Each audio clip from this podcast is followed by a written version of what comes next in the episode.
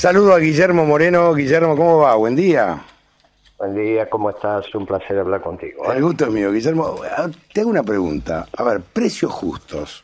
¿Da resultado o no da resultado? La sensación que uno tiene desde la ignorancia, ¿no? Es que cuando uno va a comprar no hay referencia de precios. Mira, esto es efectivamente así, porque vos no podés tener ninguna referencia de precio cuando tenés un desgobierno.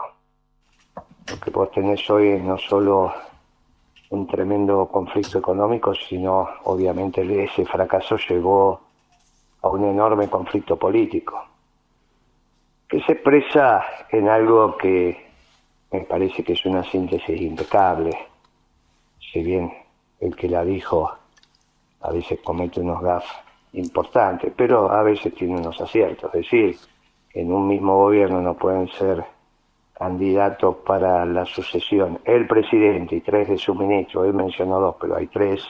Bueno, esto habla de- del desquicio de esto. ¿Vos ¿Cómo querés tener ordenado el país? Si no tenés ordenado el país, imposible que tengas referencia de precio. Todo lo demás está en este marco. Está bien, todo lo demás está en este marco. Hoy tenés un desgobierno. Lo que pasa es que la Está clase, claro, entonces no pidas ninguna señal de precios. lo que pasa es que digamos el ciudadano común que vive el día a día se le complica cada vez más porque el sueldo no te alcanza. Y- y sí. Por eso esto había que solucionarlo el año pasado, o en su defecto antes, o en su defecto no cometer la irresponsabilidad que cometió Cristina de mano militar y pensar que tenía la solución del país eligiendo a este candidato que se llamó Alberto Fernández. Él obligó a Cristina a tomar esa decisión. Esta es la realidad. Sí, ya sabía que era un muchacho que no tenía no tenía aptitud para ese cargo. Lo conoce hace 30 años, igual que lo conozco yo, igual que lo conoce Llorente. ¿Está bien? Sí. O sea, lo conocemos, Alberto Fernández. Alberto Fernández no miente, es esto. Bueno, ahora no vamos a hacer leña del árbol caído, eso tampoco es de caballero. Ahora y también la- Ahora hay que ver cómo salimos de esto para adelante. bueno, ¿y cómo sigue? Te preguntaba, ¿y cómo sigue la historia entonces? Y Porque el tema es lo que se viene. muy- y esto sigue muy complicado. Tenés un muchacho que es economista, eh, eh, abogado al frente del Ministerio de Economía. Muchacho que con todo nuestro cariño, nuestro respeto, dio paso al frente. Pero vos lo viste alguna vez a Massa ser empresario. ¿Alguna vez trabajó Massa en el sector privado? ¿Alguno de ustedes lo vio alguna vez a Massa trabajar en el sector privado? Ahora, si no trabajaste en el sector privado, cuando te juntás con los empresarios y no sabés qué son, porque nunca pasaste por ahí, nunca compraste, ni vendiste, ni fuiste empleado, porque cuando vos sos empleado, obrero, en un negocio, en una empresa, vos los conocés, los tratás, sabés a la hora que llega, sabés cuánto calza, sabés si tienen callo en la mano. Nunca pasaron. Siempre anduvieron por el sector estatal. No tienen nada que ver, no pueden tener diálogo con los que hacen la economía todos los días. La economía no la hace el gobierno, la hace el sector privado. ¿Dónde aprendes vos que si le pones un precio, entre comillas, haces un acuerdo para un paquete de galletitas y te lo van a bajar 50 gramos el paquete? ¿Por qué te pensás que te lo enseñan en la facultad? No, en la vida. No Y entonces, muchacho, cuando vos pasás como funcionario público en cargos políticos, que es lo mismo que le pasa a Guado de Pedro. Yo lo conozco desde que tenía 20 años, empezó trabajando en Aerolínea Argentina. No pasaron nunca por la actividad privada, no saben cómo es. Por eso no la pregunta, saben cómo pero es. por eso la pregunta de Millón Guillermo es cuando se convoca a los empresarios. La pregunta que yo me hago siempre es ¿para qué se los convoca? ¿Qué les van a decir? ¿Qué les van a pedir? ¿Y qué política van a instrumentar con ellos? Porque si no, ¿para qué los convocas? Es muy fácil, si vos llamás a Alfredo Coto, Sí. ahora, Alfredo te llama Moreno, listo. ¿Qué hace Alfredo? ¿Qué hace Guillermo? ¿Cómo está? ¿Cómo está la cosa? Y mira, tengo problema con esto. Te... Si Alfredo sabe todo. Tengo problema con esto, tengo problema con esto, tengo problema con esto. Dame media hora y te vuelvo a llamar. Resolver los problemas, lo va a a llamar, le decís, ya está, listo. ¿Pero a quién llamas vos ahí? Pero vos a quién llamás ahí? Vos, secretario de Comercio Interior. ¿A quién llamás? ¿Al empresario por ¿Cómo a quién al aceite? llamaba? ¿Cómo a quién llamaba? ¿Al dueño? ¿A quién vas a llamar? Al dueño de la empresa.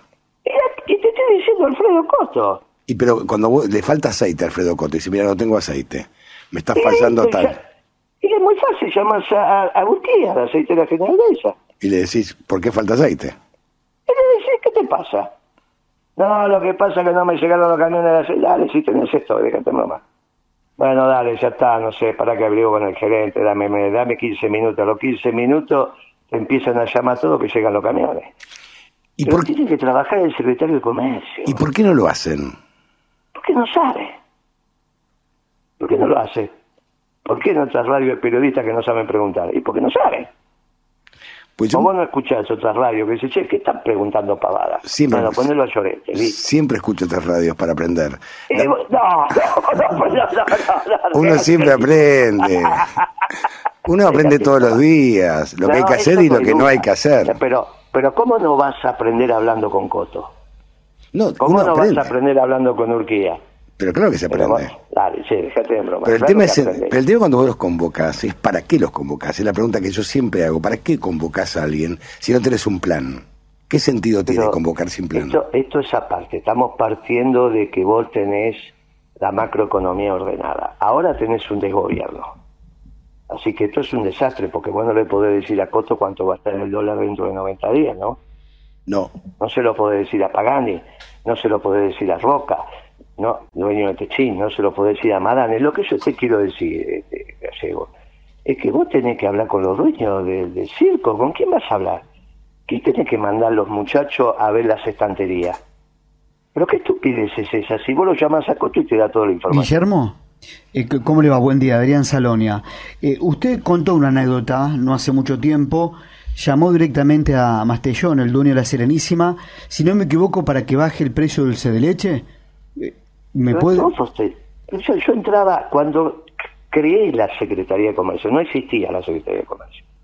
La había disuelto Caballo en el 95, ¿está bien? Sí, me acuerdo. Los, los que ahora son solución son el desastre de ayer, con lo cual te habla del desastre presente, porque para que Macri o Caballo vuelvan a hablar es porque lo que está ahora es un desastre, ¿estamos de acuerdo?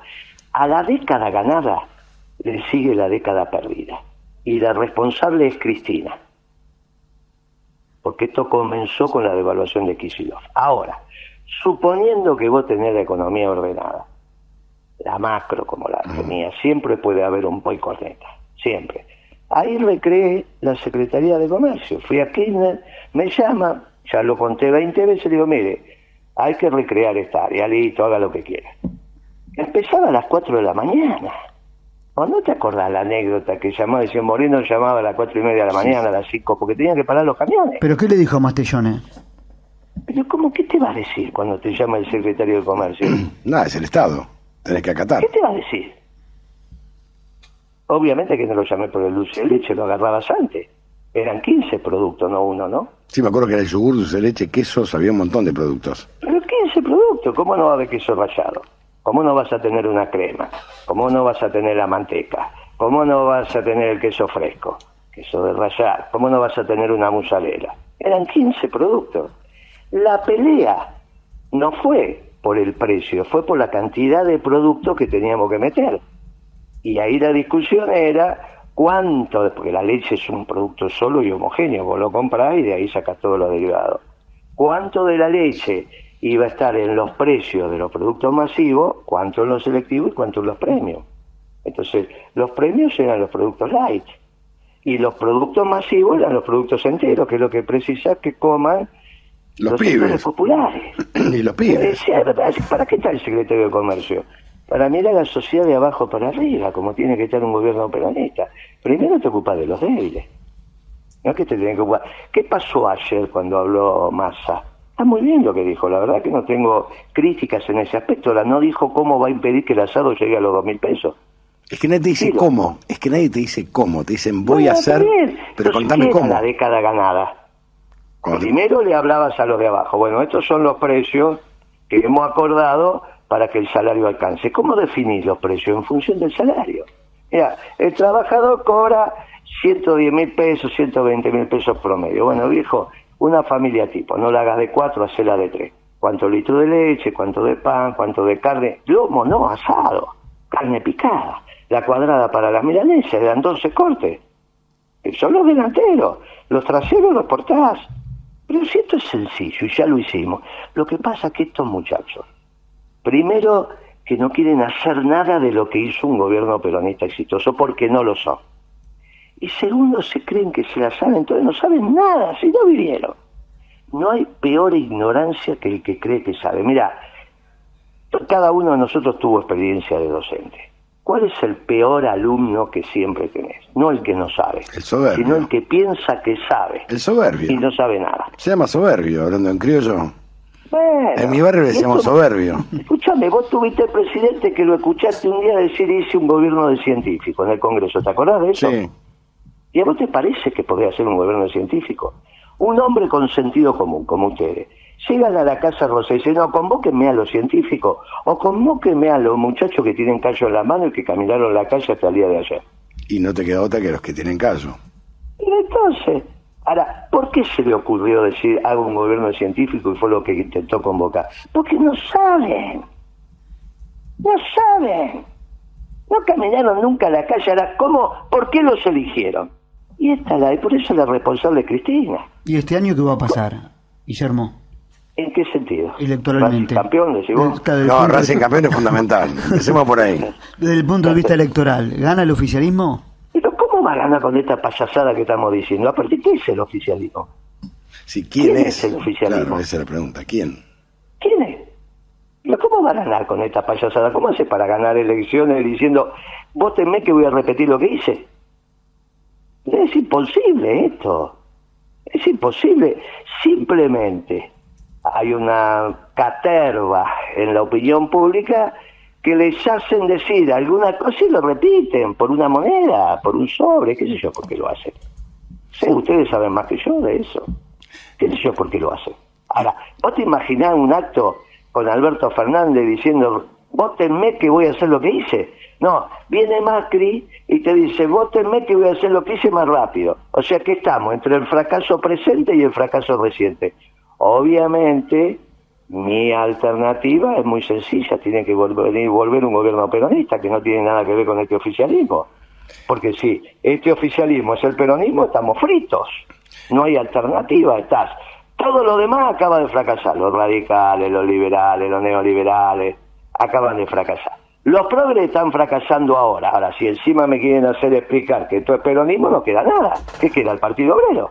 Sí, Guillermo, te mando un abrazo grande. Gracias, ¿eh? Un gusto como Pero siempre. qué ¿eh? manera de empezar la mañana, ¿no? Y así arrancamos. ¿Es más divertido o no? ¿Sabes qué manera de empezar la mañana? Pobre, pobre los muchachos le están tocando bocina en el semáforo porque está, la- está el verde y no arrancaron. Nos están escuchando. Te mando un abrazo. Un abrazo grande, Guillermo. Chao, hasta luego.